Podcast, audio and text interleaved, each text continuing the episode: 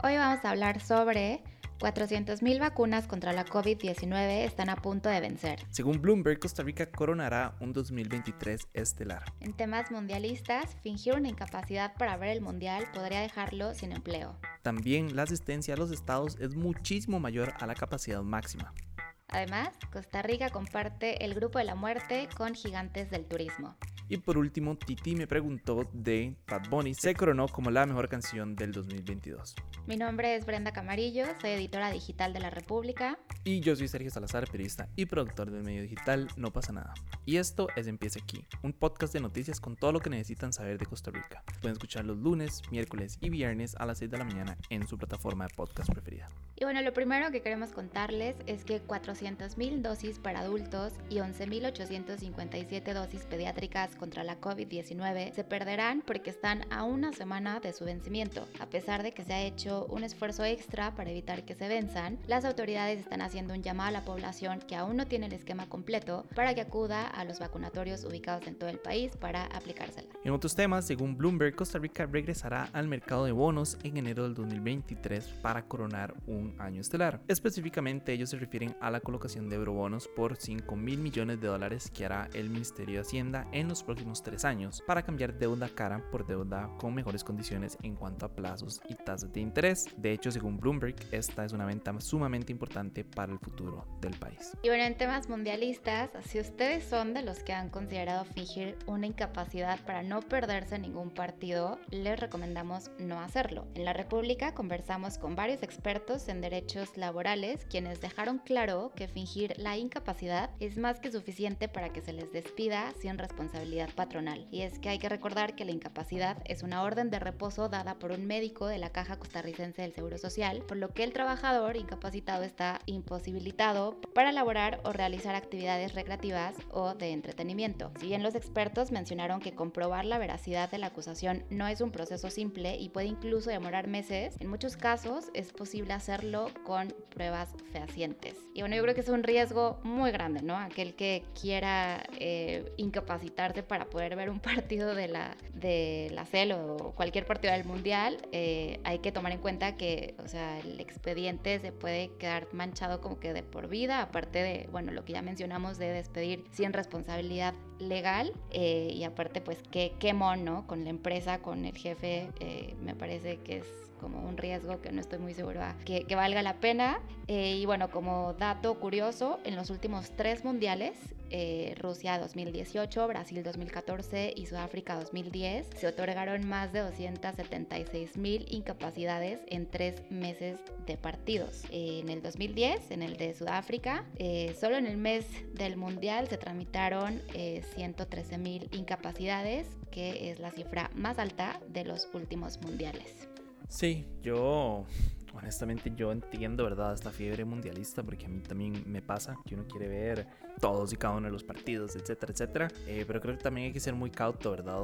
Actualmente la situación económica no es tan fácil como para perder, ¿verdad?, el empleo por un capricho. También creo que es importante considerar, no sé qué tan buen consejo legal sea este, pero por ejemplo, si uno está haciendo teletrabajo, puede tener el telefondo puesto, digamos, por lo menos para estar escuchando mientras trabaja. No sé si eso será legal o no.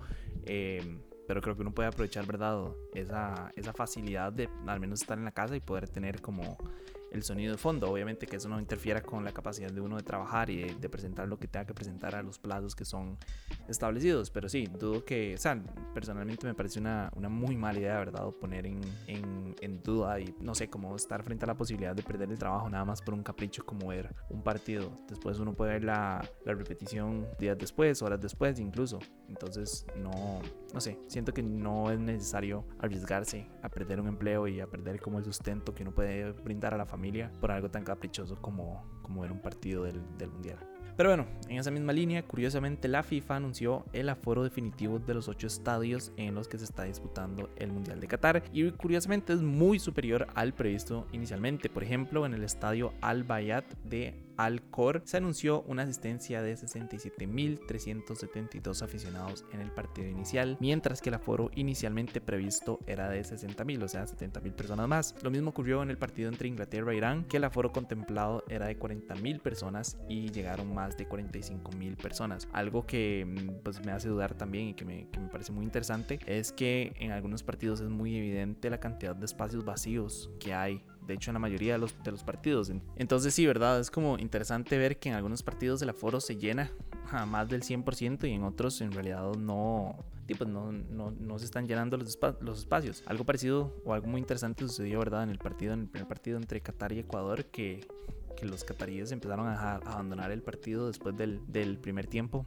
por tipo la derrota que estaban sufriendo en ese momento. Pero sí, no sé, a mí obviamente uno siempre espera que este tipo de situaciones sucedan, ¿verdad? Un evento tan, tan codiciado como el Mundial, obviamente la FIFA obtiene beneficios muy grandes económicamente hablando de los partidos. El, de hecho, el grueso de su, de su presupuesto viene del Mundial. Entonces obviamente uno entiende que quieren meter a la mayor cantidad de personas posibles dentro de un estadio. Si entran o no, eso ya es otro tema, ¿verdad? Lo mismo con Qatar. ellos le funcionan que entre más personas haya un espacio, más ventas pueden hacer y más eh, más dinero ellos también generan. Eh, a mí lo que me preocupa de todo este tema, ¿verdad? Es el tema de la seguridad, porque obviamente si se tiene establecido un aforo máximo es porque ya hay ciertos lineamientos y ciertas medidas para garantizar la seguridad de las personas dentro del estadio. Cuando se, eh, se sobrepasa ese aforo, obviamente se pone en riesgo a los, a los asistentes del partido. No sé, ¿qué pasa si hay una emergencia? ¿Qué pasa si hay un, un incendio? Obviamente las salidas de emergencia están establecidas, están hechas para aguantar a X cantidad de personas saliendo del estadio. Cuando son muchísimo más personas, y pues existe el riesgo de una estampida. Entonces, nada más espero como que las autoridades cataríes entiendan, ¿verdad?, que sobrepasar ese aforo máximo tiene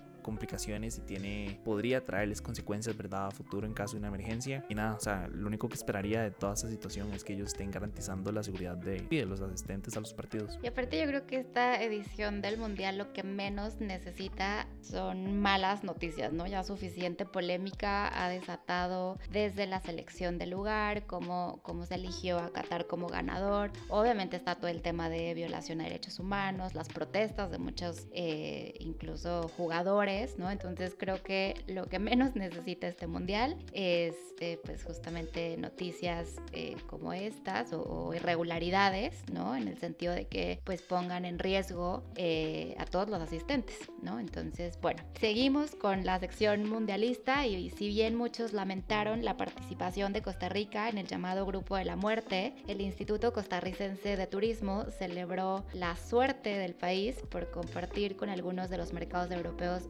importantes en temas turísticos. Y es que eh, enfrentarse a España y Alemania le permitiría a las autoridades nacionales de turismo establecer una estrategia para promocionar las bellezas naturales, culturales e históricas de Costa Rica en un mercado de alto poder adquisitivo. Entre la apuesta del Instituto de Turismo está el mercadeo, sorteos de viajes, vallas publicitarias, actividades de fan zone, distintivos para los aficionados y la contratación de agencias en Europa. Sin duda la exposición que va a tener Costa Rica, ¿no? El simple hecho de enfrentarse a, países como España y Alemania, eh, creo que es mucha, es una oportunidad pues muy buena para el país en cuanto a atracción de turismo. Eh, entonces, eh, pues sí, va la suerte por, por el fútbol, pero para el turismo sin duda esto es un golazo, ¿no? Creo que el exposure es muy bueno y parte de esta estrategia, pues bueno, son actividades como ya mencioné, tipo fan zone, se hizo una en Madrid, también el estudio de Radio Frankfurt, eh, también en varias ciudades alemanas. Casi mil pantallas se ubicaron en más de 800 bares y restaurantes. En España también hubo alianzas con agencias de viajes, etcétera. Entonces, eh, bueno, toda esta estrategia me parece que es algo súper positivo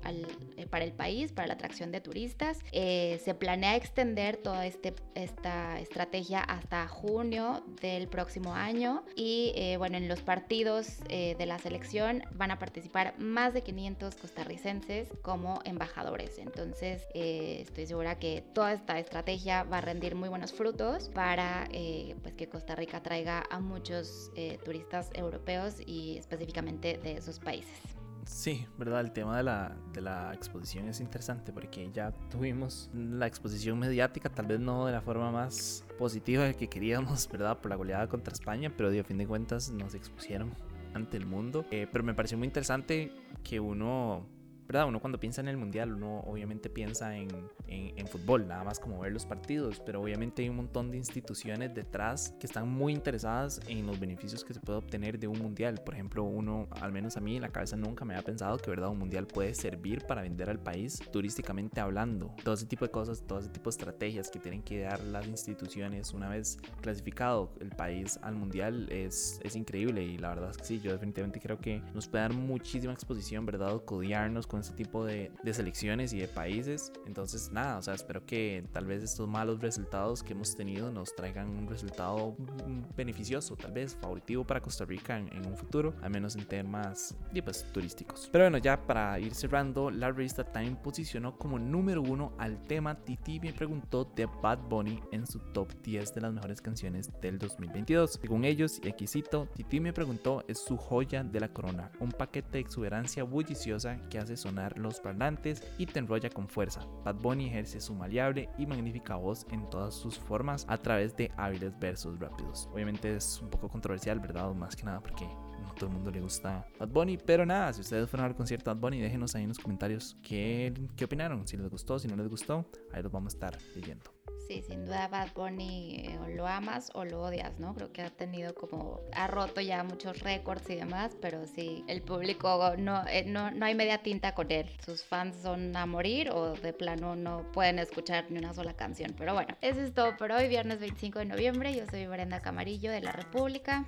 Y yo soy Sergio Salazar de No Pasa Nada. Recuerden buscar a No Pasa Nada en todas nuestras redes sociales y en youtube.com slash no pasa nada oficial de La República en sus redes sociales y sitio web Les recuerdo que el siguiente episodio sale el próximo lunes para que estén atentos. Como siempre, asegúrense de suscribirse y de seguir este podcast y darnos una calificación. Muchísimas gracias. Chao.